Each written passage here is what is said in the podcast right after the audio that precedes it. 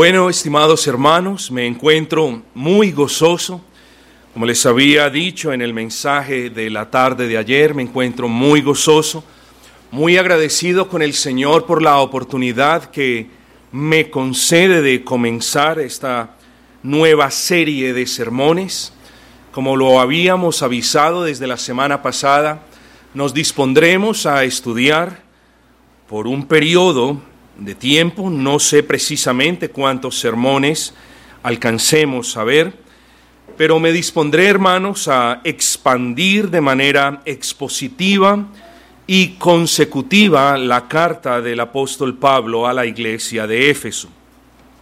Cuando hablo de una exposición consecutiva, no necesariamente voy a expandir versículo por versículo, partícula por partícula, Sé que algunos pastores lo hacen, sé que algunos pastores amigos de este servidor lo hacen. Algunos de ellos se han tardado más de 100 sermones en explicar la carta a los Efesios. Bien por ellos nos gozamos por la perseverancia y la gracia que el Señor les concede, pero no necesariamente esa es la única manera de expandir este libro de manera expositiva y consecutiva.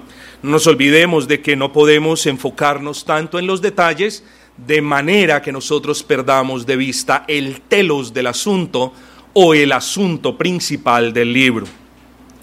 Al menos espero, hermanos, que esta serie tarde, digo yo, entre 15 y 25 sermones, es algún estimado, vamos a ver el Señor cómo nos provee de gracia y cómo se mueve en medio de nosotros, para ver si hago hincapié en algunos temas más que en otros. Espero pues, hermanos, que el Señor use estos sermones primero para su gloria, hermanos, porque no puedo moverme a estudiar este libro por ustedes, sino que debo primero enfocarme en qué es lo que va a glorificar al Señor. Así que es mi deseo, hermanos, que el Señor use estos sermones o de que estos sermones y estudios sean para su gloria. Y por supuesto entonces, como el efecto primario de esa gracia dispensada sea de muchas bendiciones y provecho para su alma. Así que hermanos, entreguémonos pues al estudio de esta maravillosa carta. Sé que ustedes, si no han ido, al menos lo han visto por televisión. Sé que ustedes han visto o han ido a teatros y en la parte Mm, última de estos teatros, hay telones con paisajes. En las obras de teatros eh, hay un telonero, una persona que mueve los telones.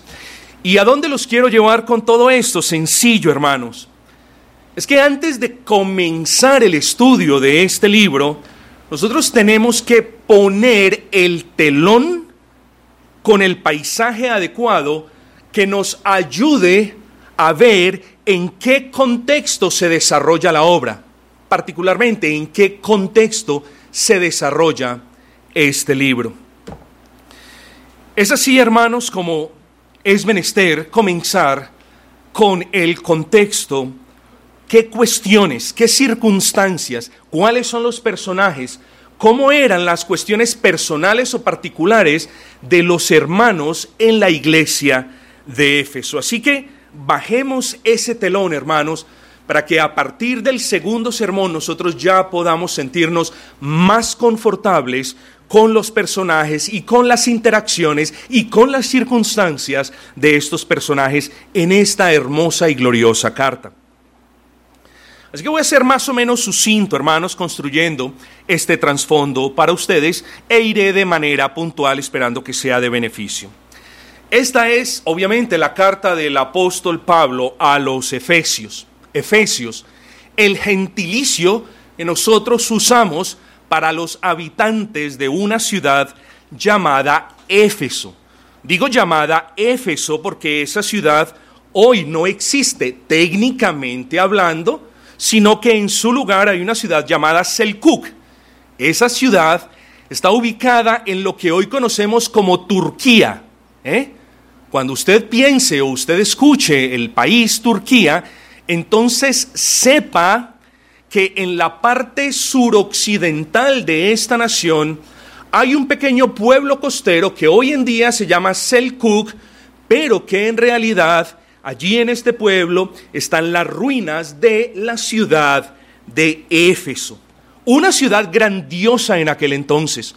Una ciudad, dicen los eruditos, que tenía entre 200 y 300 mil habitantes en aquel entonces, o más bien, en sus días mejores. Hoy en día es una pequeña ciudad, la ciudad de Selkuk, de no más de 35 mil habitantes. Pero regresando al punto de lo que fue la iglesia o de lo que fue la ciudad de Éfeso, es importante decir que era la ciudad más importante de la provincia romana de Asia. Roma iba de arriba para abajo, de oriente a occidente, conquistando nuevas tierras. Y esas tierras las dividía en varias, eh, de varias maneras. Eh, habían provincias, habían consulados, habían procónsules, personas que dirigían ciertas provincias o ciertas regiones, etcétera, etcétera. Pero esta provincia romana de Asia, la ciudad más importante era Éfeso. Piense en Éfeso, piense en Éfeso como la capital de la provincia romana de Asia. Pero en esa provincia romana de Asia, estimados amigos y hermanos, además de la iglesia de Éfeso, se fundaron también por obra de nuestro Señor o por orden de nuestro Señor varias iglesias. Ustedes bien recordarán los nombres de estas iglesias. Nombres que ustedes recordarán porque particularmente la escritura en el, en el libro de Apocalipsis hace referencia a estas iglesias que quedaban en la provincia de Asia. Y estas iglesias ustedes las han escuchado. Pérgamo, Esmirna, Tiatira, Sardis, Filadelfia y la Odisea. Seis iglesias, además de la séptima, que es Éfeso. De ahí que cuando usted va al libro de Apocalipsis, usted encuentre la carta a las siete iglesias de Asia. Así que hermanos, tenemos eso y es importante que nosotros lo tengamos en cuenta. ¿Cómo era Éfeso? Bueno, hermanos, según las excavaciones eh, y lo que hemos dicho, Éfeso era una ciudad de gran trascendencia comercial, con avenidas, dicen algunos que con avenidas de más de 14 metros de ancho. ¿Por qué es importante esto? Para que ustedes vean, hermanos, eh, eh, lo fundamental que fue Éfeso en los tiempos bíblicos y cómo a esta ciudad llegaron tanto judíos como gentiles y la iglesia de Éfeso en realidad es compuesta de judíos y de gentiles. Era entonces una ciudad con baños públicos, con bibliotecas, calles pavimentadas y ciertamente, hermanos, se constituía en un lugar muy ameno, muy placentero o al menos eh, llamaba la atención a las personas que buscaban establecer su residencia en algún lugar esta ciudad. Era una ciudad donde, y esto lo vamos a ver después hermanos, era una ciudad donde las profesiones se agrupaban en asociaciones. La palabra en inglés es más fácil, guilds. Guilds es una asociación de personas profesionales. Entonces, los cerrajeros tenían un guild, tenían una asociación los que trabajan la madera, carpinteros, también tenían una asociación. Pero pastor, ¿por qué nos dice esto? Hermanos queridos, porque en el libro de Hechos encontramos una profesión que estaba muy bien organizada. ¿Cuál era esa profesión? La de los plateros, los hacedores de imágenes. Hechos 19:24, yo se los leo por el momento. Dice, porque un platero llamado Demetrio, que hacía de plata templecillos de Diana, daba no poca ganancia a los artífices, a los que los hacían, a los cuales reunidos con los obreros del mismo oficio, ¿eh? ven ahí las asociaciones, dijo, varones, sabéis que de este oficio obtenemos nuestra riqueza. Allí encontramos la asociación de los plateros que más adelante vamos a ver que tienen una gran injerencia sobre lo que pasa en esta ciudad. Pero hermanos, entonces, tenemos la ciudad de Éfeso, tenemos a los que viven allí, que son los efesios, tenemos que es una ciudad o fue una ciudad próspera, que estaba organizada por grupos de personas especializadas en algunas profesiones, pero ahora hemos nombrado a aquellos que hacían templecillos de Diana. ¿eh? ¿Qué les dice eso? que Éfeso era una ciudad idólatra en gran manera. Era una ciudad donde podemos decir sin temor alguno que reinaba una rampante idolatría. De hecho, uno de los lugares más prominentes en Éfeso, en tiempos bíblicos, era precisamente el templo de Artemisa. No se confundan. El templo de Artemisa, un templo inmenso que es el mismo templo de la diosa Diana. Artemisa es en el griego, Diana es en el latín. Así que Artemisa y Diana es realmente lo mismo. Esta gente creía que la diosa había caído del cielo como en un meteorito o en algo que yo no puedo explicar. Pero ellos venían o creían que, que, esa diosa Diana había llegado del cielo. Y de hecho, hermanos, se han encontrado en diferentes partes de Asia o de Turquía monedas con inscripciones Diana de los Efesios. Es algo que vamos a mencionar más adelante. Diana de los Efesios, la dueña de los Efesios, la diosa de los Efesios, la que tiene hegemonía sobre los Efesios. Ellos eran un pueblo idólatra sin lugar alguno. Este templo era grandioso, hermanos, tan grandioso que fue considerado como una de las siete maravillas del mundo antiguo. ¿Cuál? El templo de la diosa Diana hasta que fue destruido por los godos en el año 240 después de Cristo, pero esto ya no nos incumbe. Así que hermanos, este era Éfeso, la ciudad más importante de la provincia romana de Asia, la ciudad en la que estaba el edificio más grande del mundo griego, uno de los centros culturales y religiosos y políticos más importantes de aquel entonces. Pero ahora la pregunta es, ¿cómo se formó la iglesia? Ya hemos puesto aquel trasfondo que nos permite ver que era una ciudad grande, era una ciudad importante, era, bueno, estaba más o menos a 10 kilómetros de la costa, sin embargo decimos es un puerto marítimo, pero ahora nos incumbe cómo se formó la iglesia en la ciudad de Éfeso.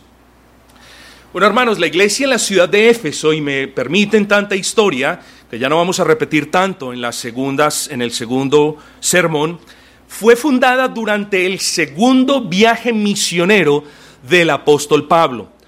Pablo participó en cuatro viajes misioneros.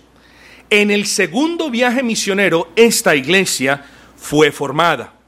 Allí también luego el apóstol dejó a Priscila y a Aquila para que ellos fueran los pioneros en la obra en este lugar. Y les voy a leer el capítulo o el versículo correspondiente. Yo se los leo. Hechos 18, 18. Mas Pablo, habiéndose detenido aún muchos días allí, después se despidió de los hermanos y navegó a Siria, y con él Priscila y Aquila, habiéndose rapado la cabeza en Sencrea porque tenía hecho voto, 19, y llegó a Éfeso y los dejó allí. ¿A quienes? A Aquila y a Priscila ¿eh? la pareja que fue eh, parte importante en la formación de la iglesia. Podemos decir que este hogar fue el hogar pionero que estuvo al frente de la obra. Pero como en toda iglesia, hermanos, la iglesia se ve bendecida cuando personas con entendimiento, con deseos de servir, personas con comprensión, con gracia, llegan a la iglesia no hay caso, ¿eh? no hay caso donde una iglesia no sea bendecida con la llegada de hermanos con entendimiento, con la llegada de hermanos con comprensión. Y ese fue el caso de la iglesia en la ciudad de Éfeso. ¿Y en quién pensamos? Pensamos en Apolo, ¿no es cierto, hermanos? ¿Eh? La escritura nos dice que, que, llegó entonces a Éfeso un judío llamado Apolos, natural de Alejandría, varón elocuente, poderoso en las escrituras. Entonces, ustedes ya se están formando esa idea mental de lo que fue la iglesia de Éfeso. ¿eh? Fundada durante el segundo viaje misionero, ¿eh? con Aquila y Priscila como esos pioneros, pero también ayudados grandemente por una persona que era elocuente, poderoso en las escrituras y que les estaba ayudando a ellos. Hermanos, todo esto sucede durante el segundo viaje. ¿Qué pasa en el tercer viaje? Ojo con esto. En el primer viaje, Pablo no visita Éfesos, ni tampoco en el cuarto viaje. En el segundo viaje, viaje la iglesia es fundada y en el... Perdón hermanos, y en el tercer viaje la iglesia es fortalecida. Eso es lo que sucede en el tercer viaje. Ustedes lo pueden leer por ustedes mismos en Hechos capítulo 19. Ahora bien, hermanos, hemos descrito la ciudad desde, la perspectiva geográfica, física. Hemos visto cómo y quién fundó la iglesia en la ciudad de Éfeso. Ahora vamos a apelar como otra capita en la cebolla, vamos a ir profundizando un poco más. Ustedes bien saben, estimados hermanos, que existen cuatro cartas o cuatro epístolas en la Biblia que reciben un nombre muy particular. Reciben el nombre de las cartas o de las epístolas del cautiverio. ¿Por qué? Porque fueron escritas por una persona que estaba en cautiverio. ¿Quién? El apóstol Pablo. Esta es una de esas epístolas del cautiverio. Las otras tres fueron Colosenses, Filipenses, Filemón y la cuarta, la carta a los Efesios. Entonces, ¿quién es el autor de la carta? Obviamente, hermanos, por mucho que los críticos quieran sabotear las pruebas internas y externas, no hay duda de que la carta del apóstol a los Efesios es precisamente del apóstol Pablo. Cuando usted vea algo como evidencias internas y externas, yo quiero enseñarle algo. Cuando se trata de determinar la autoría de un libro y cuando se habla de evidencias internas, hacemos conjunto, hacemos referencia al conjunto de pruebas que de manera interna la Biblia muestra. Cuando se habla de, de pruebas externas, um, estamos, haciendo, estamos haciendo referencia al conjunto de pruebas que la historia aporta. Entonces, cuando nosotros vemos qué es lo que la Biblia dice y cuando nosotros vemos qué es lo que la historia dice, no encontramos discrepancia algunas. Tanto las pruebas internas, las que brotan de la escritura, como las pruebas externas, las que brotan de la historia, nos apuntan hacia el apóstol Pablo como el autor indiscutible de su carta a los Efesios. ¿Cuándo fue escrita? Bueno, fue escrita mientras estaba en prisión, recuerden, muy probablemente entre el año 60 y 62 después de nuestro Señor Jesucristo. Ahora bien, les voy a hacer una pregunta. ¿A quién les escribe el apóstol? Eh, miremos ya el versículo 1. Vamos a comenzar entonces con la exposición gradual de esta carta. Dice, Pablo, apóstol de Jesucristo por la voluntad de Dios, a los santos y fieles en Cristo Jesús que están en Éfeso. Hermanos, mucho se ha dicho al respecto de los destinatarios de esta carta eh, en otras palabras, mucho se ha discutido al respecto de si la carta del apóstol Pablo a los Efesios era para los Efesios. ¿Por qué? Porque aquí hay algo que decir, hermanos. Porque la expresión a los santos y fieles en Éfeso no está en algunos de los manuscritos más antiguos. ¿eh? Por eso es que Muchas personas han dicho muchas cosas. Unos han dicho que esta carta no era para la iglesia de Éfeso, sino para la iglesia de la Odisea, de la cual Colosenses 4:16 nos habla. Otros han dicho muchas cosas. ¿Qué es lo que quiero que yo que ustedes entiendan, hermanos? Háganse la pregunta, ¿importa para quién fue la carta? ¿Estaría yo dispuesto a enseñarles algo malo o inapropiado? Yo no creo, hermanos. La verdad es que no importa para quién fue la carta. Primero porque si bien se reconoce que en algunos manuscritos no está la expresión en Éfeso, también reconocemos que en muchos otros manuscritos sí está esa inscripción a Éfeso. Y no podemos decir, como no podemos decir otras cosas, que esa inscripción a Éfeso no haya sido borrada por alguna razón. De hecho, el hereje Marción decía que esta carta era para los de la Odisea. Así que, así que el punto es, no importa en realidad para quién fue escrita. En realidad, no importa porque independiente del destinatario, el mensaje de la carta no varía en ninguna otra expresión. Y tercero, hermanos, esta es la prueba reina, porque lo que es probable es que la carta haya sido destinada principalmente para la iglesia de Éfeso. ¿Por qué? Por lo que dijimos ahora, porque Éfeso era la ciudad más importante de la provincia de Asia, pero que también fue leída en otras iglesias. Muchos dicen que fue una carta circular para varias iglesias, principalmente para los hermanos en la ciudad de Éfeso. Así que no nos mortifiquemos si era para el uno, si era para el otro. La iglesia, hermanos, siempre ha tomado, salvo un par de padres al comienzo de la historia, siempre ha tomado esta carta como dirigida a los hermanos en la ciudad de Éfeso. Pero ¿por qué Pablo les escribe, hermanos? Bueno, era una iglesia maravillosa, era una iglesia hermosa, pero hermanos, era una iglesia que más tarde se vio afectada por el error. Fue una iglesia afligida por el error. ¿eh? Es muy probable, hermanos, perdón, es muy probable cuando ustedes examinan Hechos, y no vamos ahora allí, pero cuando ustedes examinan Hechos capítulo 20, ustedes pueden ver al apóstol Pablo predicando allí en la ciudad de Éfeso. Y en Hechos 20, 27, ustedes encuentran una frase maravillosa de parte del apóstol Pablo. Maravillosa, sencillamente genial. Y allí es cuando el apóstol Pablo dice, porque no he rehusado a predicados todo el consejo de Dios. ¿A quién se lo dice? Se lo dice a los hermanos en la ciudad de Éfeso. ¿eh? Entonces, es muy, pero muy probable que quizás algunas personas hayan cambiado ese tipo de predicación expositiva que el apóstol Pablo adelantaba con una predicación llena de fábulas y de invención humana. Hermanos, noten todo esto, porque todo esto tiene razón de ser. ¿Eh?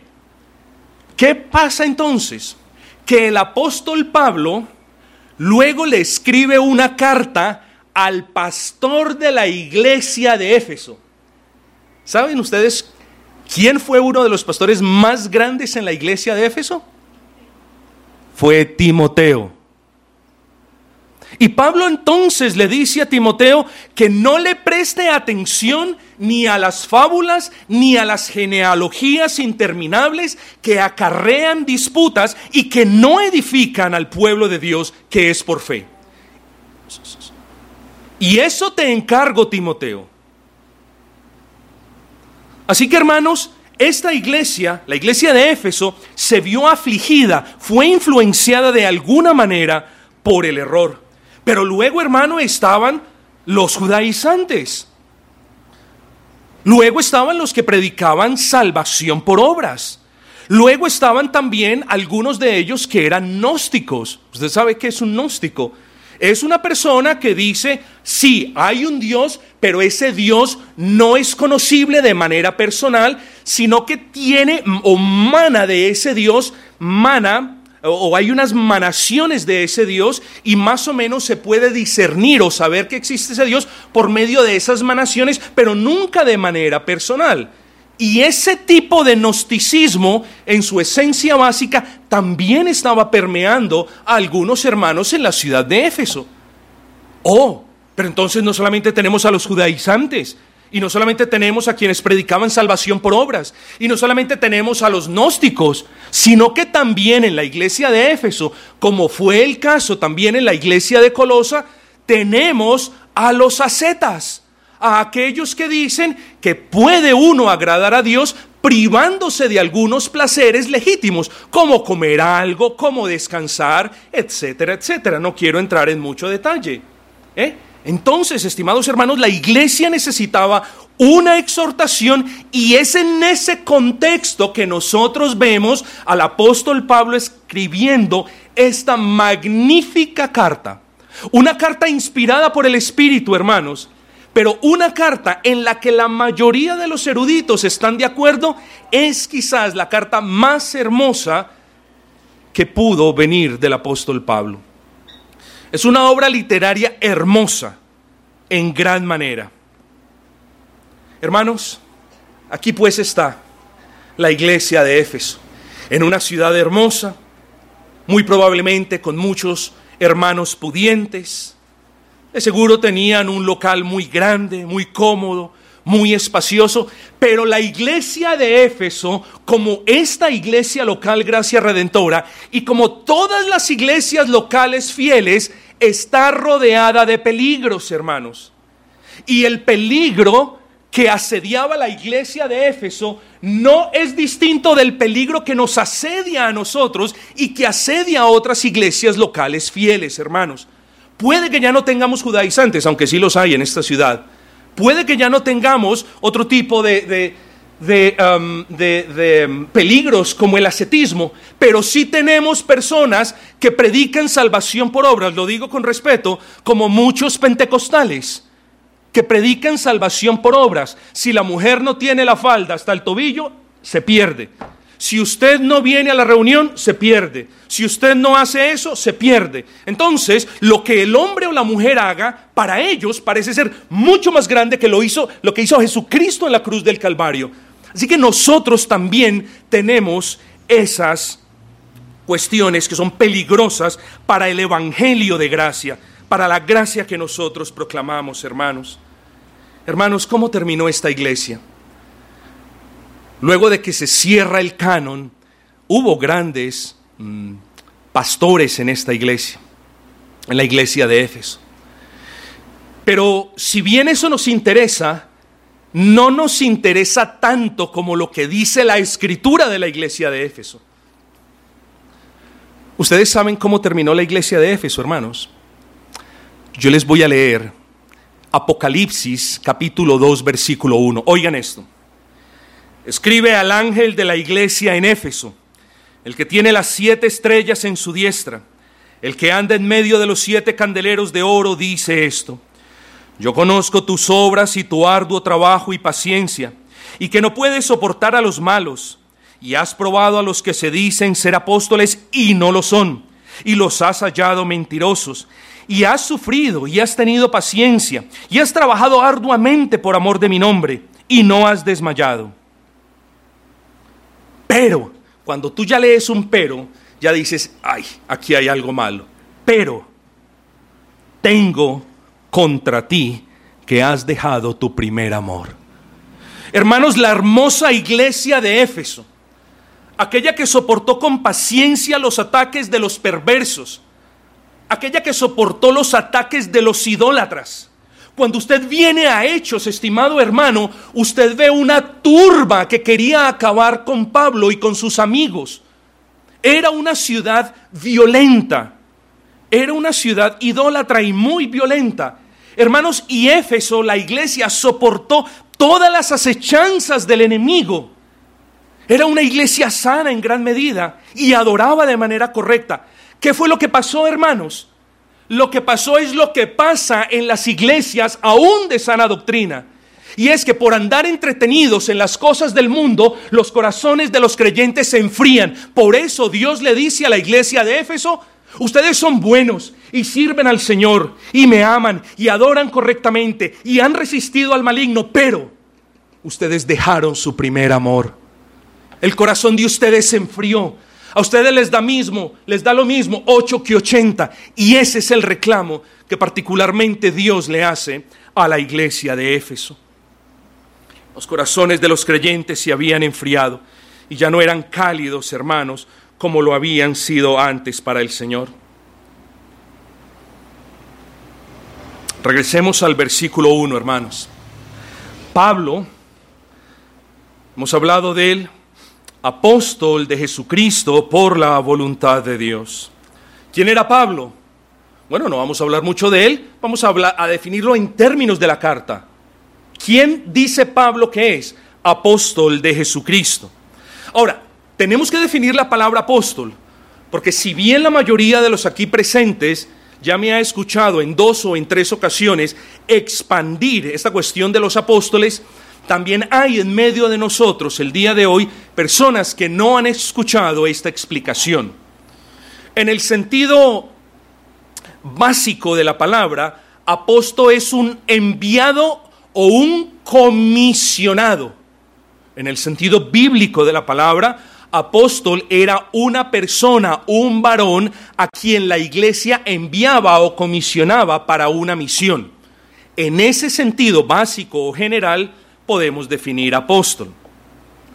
Pero hermanos, en medio de la gran confusión que reina en la mayoría de iglesias hoy en día, donde ellos manejan la palabra apóstol de manera indiscriminada, nosotros no podemos o no podemos generalizar esa palabra apóstol, sino que tenemos que entrar a particularizarla con lo que nos dice la Biblia. Entonces, lo que nosotros tenemos que hacer es mirar, y esto lo voy a hacer de pasada, hermanos. Eh, eh, en el YouTube tenemos otros sermones que hablan de esto de manera más detallada. Nosotros tenemos que mirar cuáles son las marcas apostólicas. Y, y bíblicamente hablando, hay cuatro marcas apostólicas. Es decir, hay cuatro marcas que definen quién verdaderamente fue un apóstol de Jesucristo, hermanos. Y la primera de esas marcas es esta. Un apóstol de Jesucristo fue alguien que fue partícipe del ministerio de Jesucristo aquí en la tierra o comisionado directamente por Jesucristo aquí en la tierra. Ese es un apóstol. Yo no puedo hablar hoy en día de apóstoles porque si bien el Señor está entre nosotros, Jesucristo reina desde los cielos y hasta donde nosotros sabemos, Él no ha comisionado directa o verbalmente absolutamente a nadie, salvo a esos doce apóstoles que nosotros podemos ver en la palabra. Segundo, los apóstoles fueron testigos de la resurrección. Aquí van a surgir dos preguntas. Pero los apóstoles verdaderos, los apóstoles de Cristo, fueron testigos de la resurrección de Cristo. Ay, pero ¿qué de Matías? El que fue elegido después, como ustedes bien lo saben? Bueno, muy probablemente fue parte de los 70 comisionados por Cristo en Lucas 10 y muy ciertamente fue testigo de la resurrección. Pero ¿qué de Pablo? Hermanos, Primera de Corintios 15, 8 nos dice que a él, como al último de los apóstoles, como a un abortivo, se le apareció ese Cristo resucitado. Así que Pablo cumple perfectamente esta condición. A él se le apareció el Cristo resucitado. Tercera marca de un apóstol de Cristo. Era reconocido como apóstol por otros apóstoles. ¿Eh? Pedro reconoció a Pablo y Pablo reconoció a los demás apóstoles. Cuarta marca de un apóstol de Jesucristo que hizo señales particulares que avalaban ese llamado apostólico. ¿eh? Segunda de Corintios 12:12 12 nos dice, con todo, las señales de apóstol, las señales de apóstol han sido hechas entre vosotros en toda paciencia por señales, prodigios y milagros. Esas cuatro son las marcas de un apóstol de Jesucristo. Hermanos, Hagámonos estas preguntas antes de proseguir. Tal y como lo hemos definido, ¿hay apóstoles en la actualidad? No. ¿Hay indicios de sucesión apostólica en la historia? Se los digo, no hay. Y tercero, con esto sellamos, con esto le ponemos la puntilla al ataúd del argumento. Y tercero, hay instrucciones, note usted que en la Biblia hay instrucciones para el nombramiento de diáconos y de maestros ¿eh? y de pastores. ¿Hay instrucciones en la Biblia para el nombramiento de apóstoles? Y la respuesta es no. Por tanto, primero, por argumentos bíblicos no hay apóstoles en la actualidad y segundo, por argumentos históricos tampoco hay apóstoles en la actualidad. Retomemos pues nuestro texto. Pablo, apóstol de Jesucristo. Hagámonos la pregunta, ¿y por qué Pablo llegó a ser apóstol? Porque él quiso. No, hermanos. Lo que Pablo quería hacer en sus fuerzas era acabar con todos los adherentes a lo que él llama el camino. Es decir, Pablo quería erradicar el cristianismo de Jerusalén. Eso era lo que él quería hacer, ¿no es así? Claro que sí. Entonces Pablo no fue apóstol de Jesucristo porque él se propuso ser apóstol de Jesucristo o porque él mismo sintió una voz del cielo y dijo, yo quiero ser apóstol de Jesucristo. No, Pablo fue apóstol de Jesucristo, léanlo, léanlo, por la voluntad de Dios, hermanos queridos por la voluntad de Dios. Él no se llamó a sí mismo, ni tampoco recibió su título apostólico de hombre alguno, como si lo pasan los falsos apóstoles en la actualidad. Pablo fue llamado por Cristo, y para, quienes quieran ahondar un poquito, lean Hechos capítulo 9, y reconocido por los apóstoles años más tarde como apóstol de Jesucristo. En segunda de Corintios, Pablo hace defensa de su apostolado porque algunos de los judaizantes estaban cuestionando la realidad de ese apostolado. Y Pablo dice, no, yo soy apóstol de Jesucristo. Y lo mismo sucede en Gálatas. Miren, porque el que actuó en Pedro para el apostolado de la circuncisión, actuó también en mí para el apostolado de los gentiles. Así que hermanos, aquí podemos ver Pablo, apóstol verdadero de Jesucristo, no por llamamiento personal, no por llamamiento de un humano, sino llamado por la voluntad de Dios. Y luego, hermanos, que viene, después de presentarse, ahora se dirige a los destinatarios, ahora sí, a los santos y fieles en Cristo Jesús que están en Éfeso. Hermanos, Éfeso era una iglesia. La pregunta es, ¿cómo era la iglesia de Éfeso? Muchos se los he dicho, a muchas, muchas veces lo he mencionado, pero no podemos confundir una pluralidad de creyentes con una iglesia. Puede que allí en una casa existan 20 creyentes y ellos no son una iglesia. La iglesia demanda o necesita una pluralidad de creyentes, pero una iglesia es definida en términos de una pluralidad que tiene un propósito y ojo, una iglesia es definida en términos de una pluralidad que tiene dones. No podemos hablar de iglesia si pasan los años y no hay pastor. No podemos hablar la iglesia si pasan los años y no hay un liderazgo firme. No podemos hablar de iglesia si no hay provisión. ¿eh? Tenemos que tener cuidado con eso. Podemos hablar de una reunión de creyentes en una casa, en un lugar, pero cuando hablamos de iglesia, hablamos primero de pluralidad, segundo de propósitos y tercero de dones dispensados por Dios. Éfeso entonces era una iglesia en el pleno sentido de la palabra.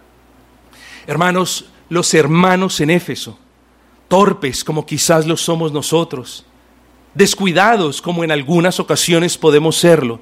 Escuche bien lo que sigue, hermanos. Los hermanos en la iglesia de Éfeso eran los redimidos por la sangre del Cordero que se reunían para proclamar el Evangelio, para vivir en obediencia, para testificar de la grandeza de Cristo, para ejercer la disciplina, porque sin Evangelio, sin obediencia y sin disciplina no hay tampoco iglesia, hermanos. Y Éfeso, o allí en Éfeso, había una iglesia compuesta, hermanos, escuchen bien la palabra, por santos y fieles, santos y fieles. Mis hermanos, en ocasiones a las personas eh, les gusta sentir el placer de sentirse creyentes, les encanta la doctrina de la perseverancia de los santos, les fascina decir yo soy un cristiano y voy a la iglesia, y no hay nada mejor para ellos que creerse esto después de repetirlo por años. Y si bien yo no estoy aquí en este púlpito para dañar esa ilusión, sí estoy para decirle cómo eran los hermanos de una iglesia bíblica. Así que hermanos, mirémonos en términos o comparémonos con estos hermanos y hagamos la pregunta, ¿somos nosotros santos y fieles? Porque las iglesias cristianas están constituidas no por personas perfectas, pero sí por personas santas y fieles. Así que hágase usted la pregunta, ¿puede el Señor dirigirse a los santos y fieles en gracia redentora? Oh, hermanos, una cosa es lo que usted diga de usted mismo y otra cosa es lo que el Señor piense y diga de usted. Y lo que el Señor piensa y dice de esta iglesia era que esos hermanos, pese a que más tarde iban a tener dificultades grandísimas, eran personas santas y fieles. Cuando usted escuche la palabra santidad, hermano, usted tiene que pensar en términos de, dos palabras, si me lo permiten. La primera palabra, apartados y destinados. Cuando usted, cuando usted escuche la palabra santidad, no piense en alguien de vestiduras blancas, que, que, flota en el aire y que está muy por encima de todos los demás. Oh, el hermano tan santo, no habla con nadie, no dirige a nadie tan sabio. No, cuando usted piense en la palabra santidad, piense en que una persona santa es una persona apartada y destinada. Ahora sí, cuestiónese, ¿es usted una persona santa? Se lo explico. ¿Es usted una persona apartada del pecado o es usted una persona que practica el pecado a diario? ¿Es usted una persona destinada a glorificar a Dios? ¿O es usted una persona que no está glorificando al Señor con sus obras, con sus palabras, con su pensamiento? Oh hermanos, cuando hablamos de santidad, no hablamos de una persona apartada del pecado, sino que tenemos que complementar bien la definición diciendo, una persona santa, sí, es verdad, es una persona apartada del pecado, pero destinada con un propósito claro. ¿Cuál? El de glorificar a Dios. Entonces, ¿es usted una persona apartada del pecado y está glorificando al Señor? Se debe hacer esa pregunta. Eso es ser santo. Pero luego nos dice, y los fieles. Perdón. El problema, escúchenme bien esto, por favor. El problema al definir esta palabra fiel es que la iglesia, o muchos en la iglesia, se han acostumbrado a llamarse a sí mismo infieles en medio de una piedad un poco falsa. Ay, es que, es que somos muy infieles, somos muy, pero muy infieles. Sí, es verdad. Eh, eh, eso representa parte de la realidad. Y otros hermanos oran, es que Señor, tú eres fiel a pesar de que nosotros somos infieles. Eso también tiene parte de verdad. Es cierto, hermanos. El punto, hermanos, es que nosotros, si es que, y esta expresión la vamos a ver en esta carta por montones, si es que nosotros estamos en Cristo, Dios nos ve como santos y como fieles. Y es verdad, ni nuestra santidad ni nuestra fidelidad son perfectas, pero el creyente es santo y es fiel, hermanos. Somos fieles a Cristo, somos leales a Cristo, somos fieles a la iglesia, somos leales a los hermanos. Eso caracteriza la fidelidad cristiana. Por eso, hermanos, es difícil que alguien se llame cristiano, porque al llamarse cristiano se está llamando santo y fiel y tiene de todo menos de santidad y tiene de todo menos de fidelidad con la iglesia del Señor. Es que nosotros, por eso la predicación expositiva es muy buena, muy hermosa, muy práctica y muy precisa, porque aquí podemos ver y podemos corregir los errores de forma y de fondo en nuestras perspectivas teológicas. Lo que importa no es cómo me veo o qué yo pienso, lo que importa es lo que la palabra me diga a mí, lo que la palabra me muestre a mí. Y la palabra hoy, aquí y ahora nos está mostrando a los hermanos en esta ciudad de Éfeso como hermanos santos y como hermanos fieles. Sigamos, hermanos. Luego el versículo donde nos dice, gracia y paz a vosotros. Piensen esto, mucho cuidado con esto. Gracia y paz a vosotros de Dios nuestro Padre y del Señor Jesucristo. Este es un hermoso saludo, hermanos, y, y un saludo muy rico en bendiciones. Gracia y paz.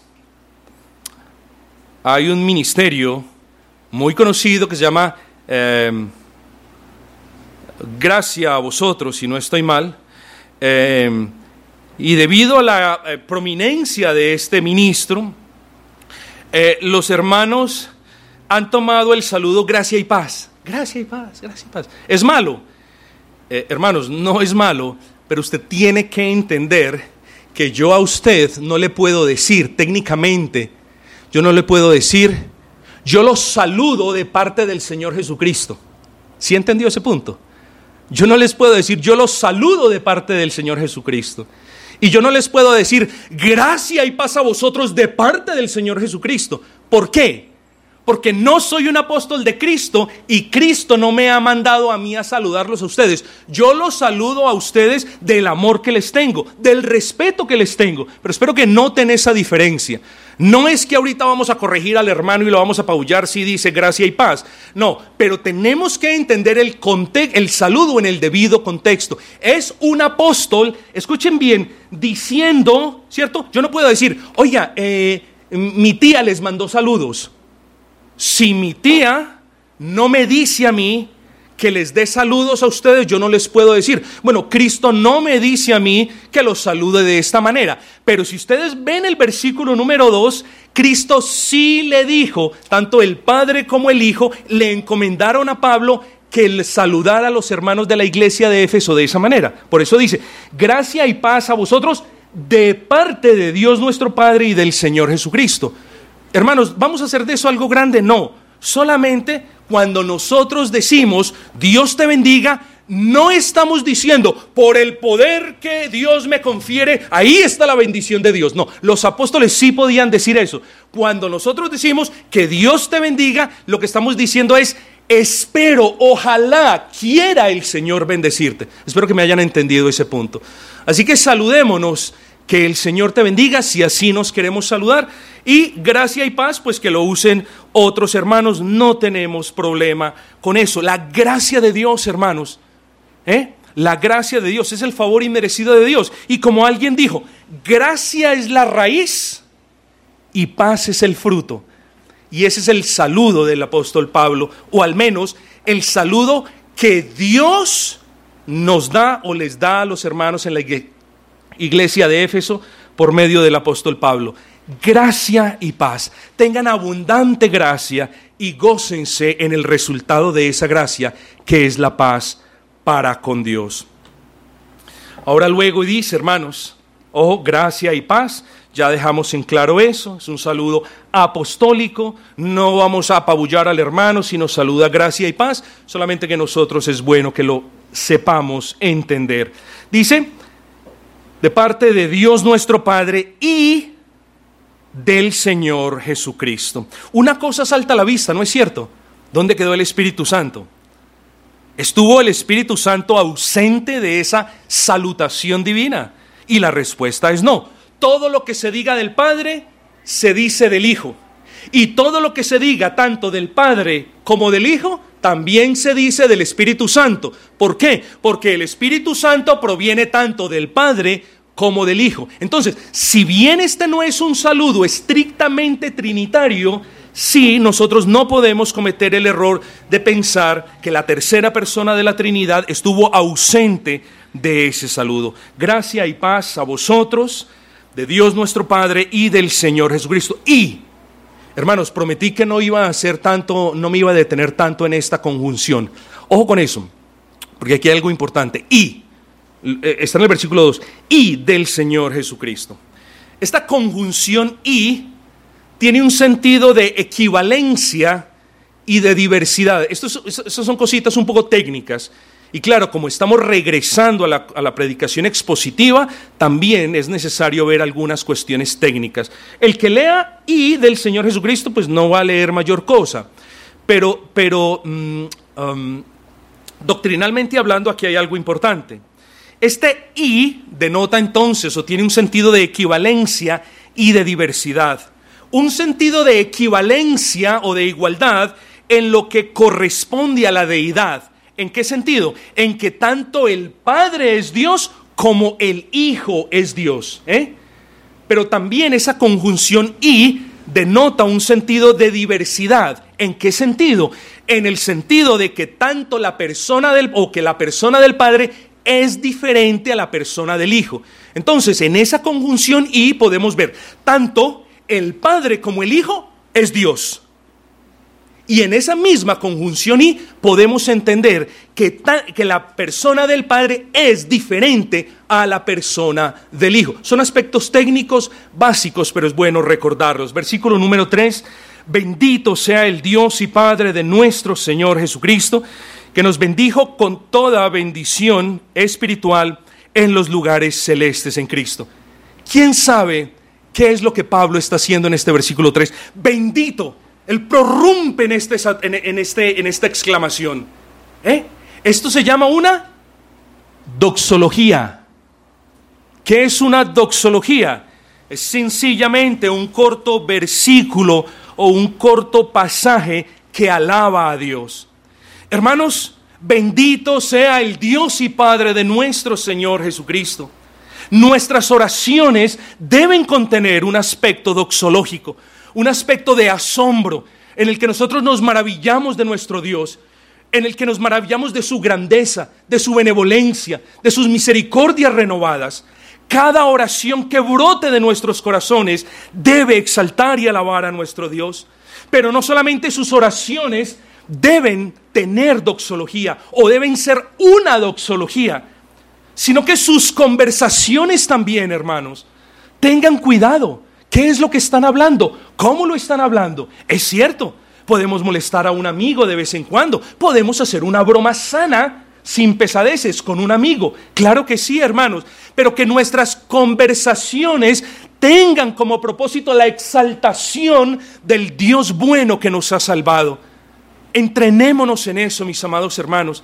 Pero además de que nuestras oraciones deben ser una doxología, y además de que nuestras conversaciones también lo deben ser, hermanos, en resumen, nuestras vidas deben ser una doxología en el sentido de que nuestras vidas deben ser o deben reflejar a ese Dios bueno, grande y bendito que nos ha amado desde antes de la fundación del universo. Aquí vemos al apóstol Pablo diciendo, bendito sea el Dios y Padre de nuestro Señor Jesucristo. Pero venimos a otro aspecto práctico. Venimos a un aspecto doctrinal, por supuesto, a un aspecto que muchos de ustedes lo tienen, tienen claro, no hay necesidad de ahondar mucho en el asunto, pero que en aras de la predicación expositiva me veo llamado a aclarar. El Dios y Padre de nuestro Señor Jesucristo. El que lo lea de manera apresurada se va a imaginar esto. Dios y Padre y nuestro Señor Jesucristo aquí abajo. Porque cuando yo le hablo de su papá o de su mamá, yo me imagino a una persona que está por encima de mí en autoridad. ¿Sí me entiende? Y si nosotros leemos esto muy desprevenidamente, la imagen que va a llegar a nuestra mente es la de Dios Padre arriba y la de Dios Hijo por aquí abajo con un grado menor de autoridad o de honra. Y no es así, hermanos, no es así. El Padre es el Padre de Israel en la antigua dispensación. Es el Padre de todos los creyentes. Y es el Padre de Cristo, pero no en el sentido de creación, sino en el sentido de la redención. Me explico. No es el Padre de Cristo en el sentido de la creación, como lo dicen los falsos testigos de Jehová, que dicen, ah, es que yo creé a mi Hijo, yo lo creé. Cristo es una creación. En ese sentido no es. Mi papá y mi mamá, en cierta manera, me crearon, ¿cierto? Fui procreado. ¿eh? Pero no cuando hablamos de las personas de la Trinidad. Mas sí decimos, es el Padre en el sentido redentor, es decir, en términos de la economía trinitaria, hermanos. Porque no hay diferencia en la cualidad del ser del Padre y del ser del Hijo, lo único diferente que encontramos es en la diferencia de las funciones del Padre y del Hijo dentro de la economía trinitaria. Es decir, en la economía trinitaria el Padre dispone, el Padre escoge, el Padre ordena y el Hijo cumple. En ese sentido es que lo enfoca el apóstol Pablo. No lo enfoca en el sentido de que Dios como Padre está muy por encima y por aquí por abajo está Cristo el Señor. No es así, hermanos, y ya lo dijimos anteriormente. El Hijo vino al mundo para qué? Para hacer la voluntad del Padre, ¿eh? en esa economía trinitaria. El Hijo vino al mundo para qué? Para cumplir la ley del Padre en esa economía trinitaria. El Hijo vino al mundo para recibir la ira del Padre por llevar en la cruz los pecados de los escogidos del Padre. Todos estos, todas estas son terminologías fraseología de la economía trinitaria, donde el Padre dispone, donde el Padre escoge, donde el Padre ordena y el Hijo ejecuta y el Espíritu Santo aplica. Y de eso vamos a ver en las otras lecciones. Así que hermanos, cuando el apóstol dice bendito sea el Dios y Padre de nuestro Señor Jesucristo, lo está haciendo, lo está definiendo en términos de la economía trinitaria. Ahora escuchen lo siguiente, ya se me acabó el tiempo hermanos, qué, qué lástima. Dice, Bendito sea el Dios y Padre de nuestro Señor Jesucristo, que nos bendijo con toda bendición espiritual en los lugares celestiales en Cristo. No vamos a definir ya eso, se me acabó el tiempo, pero ¿qué significa, hermanos? ¿Qué significa esa expresión en Cristo? Esa expresión en Cristo, y eso es muy importante, hermanos, está al final del versículo 3.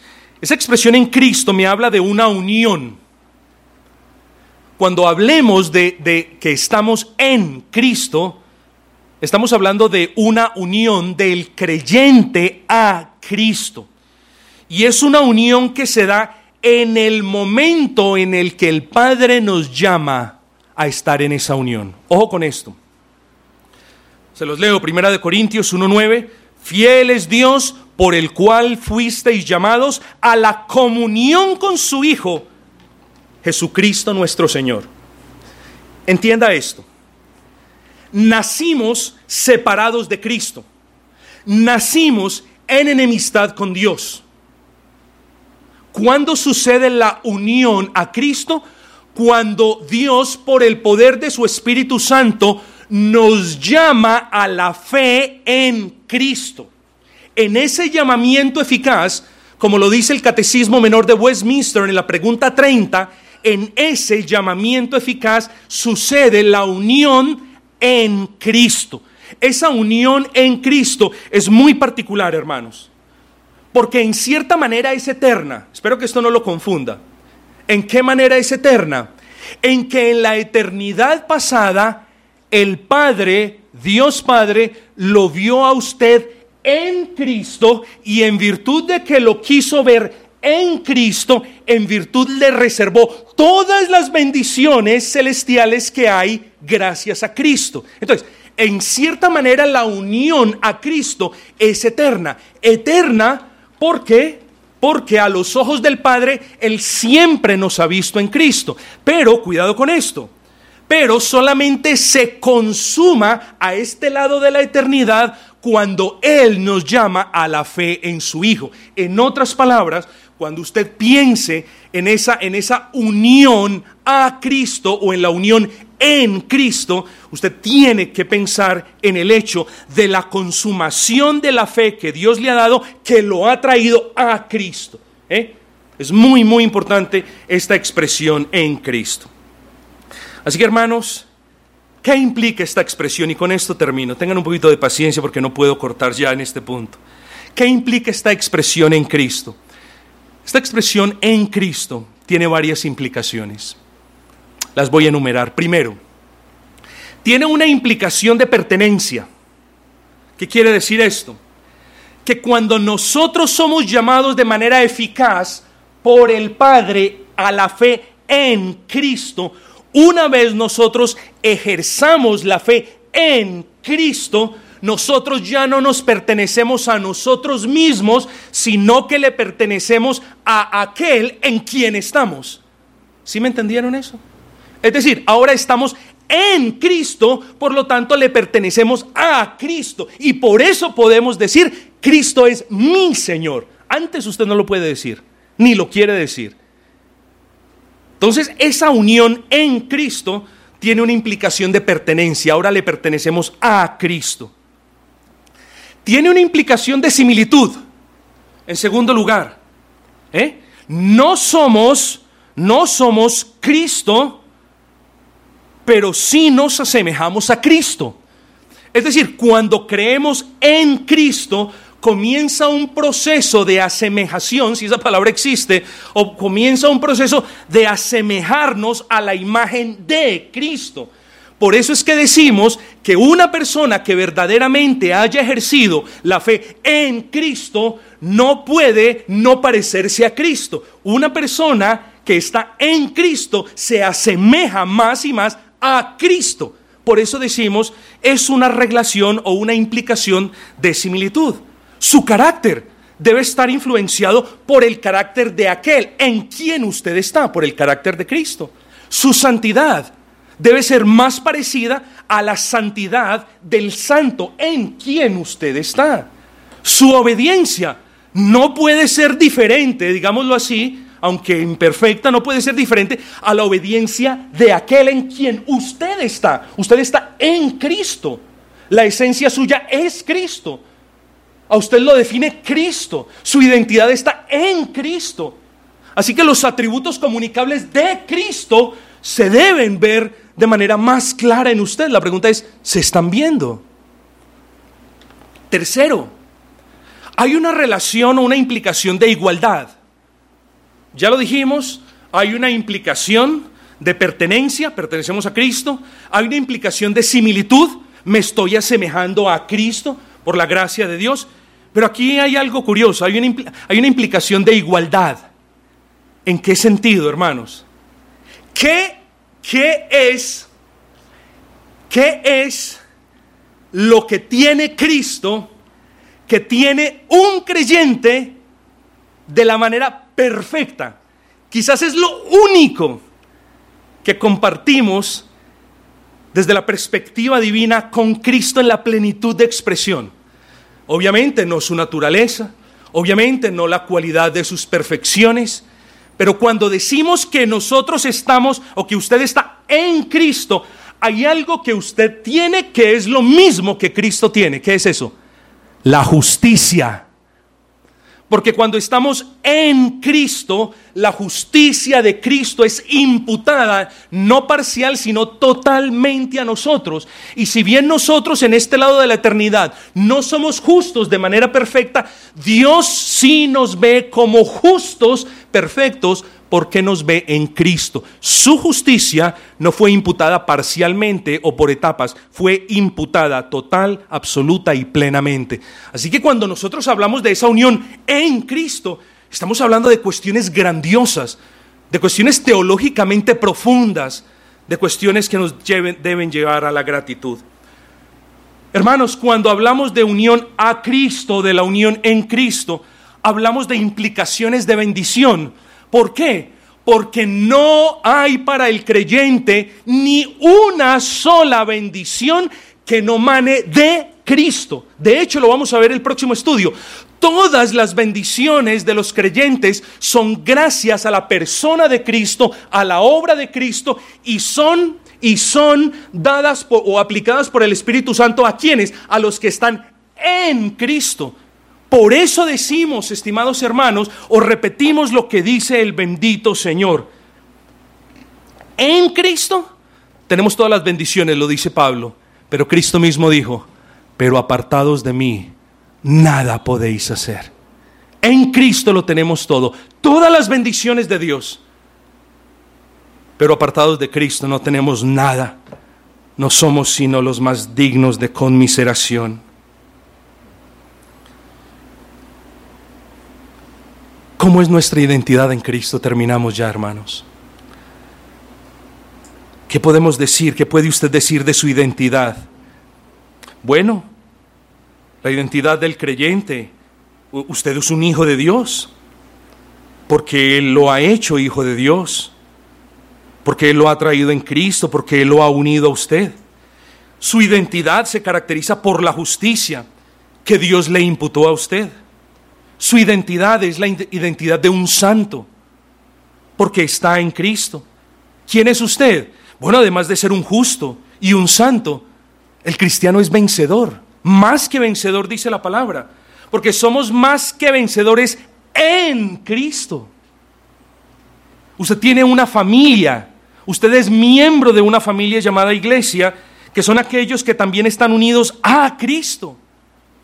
¿Quién es usted? Bueno, usted también es santo y fiel, como también lo es Cristo. Así que, estimado hermanos, solamente hemos arañado un poco de lo que significa esa unión a Cristo. Nuestra identidad la define Cristo. Nuestra personalidad la define la persona de Cristo. Nuestro testimonio debe ser como el de Cristo. Nuestra santidad debe imitar a la de Cristo. Nosotros somos pertenencia de Cristo, hermanos. Y en esta carta el apóstol le dice a los hermanos de la iglesia de Éfeso, santos y fieles, ustedes están en Cristo. Santos y fieles, ustedes alaben y sirvan a Cristo como lo vamos a ver. Ustedes son lo que son en Cristo y también tienen lo que tienen gracias a Cristo. Bendito sea nuestro gran, buen y Señor que nos permite meditar en estas cuestiones y espero, hermanos, que la próxima semana nos movamos a los versículos subsiguientes considerando las riquezas de los que están en Cristo. Hoy consideramos la identidad de quienes estamos en Cristo, la próxima semana las riquezas de los que estamos en Cristo.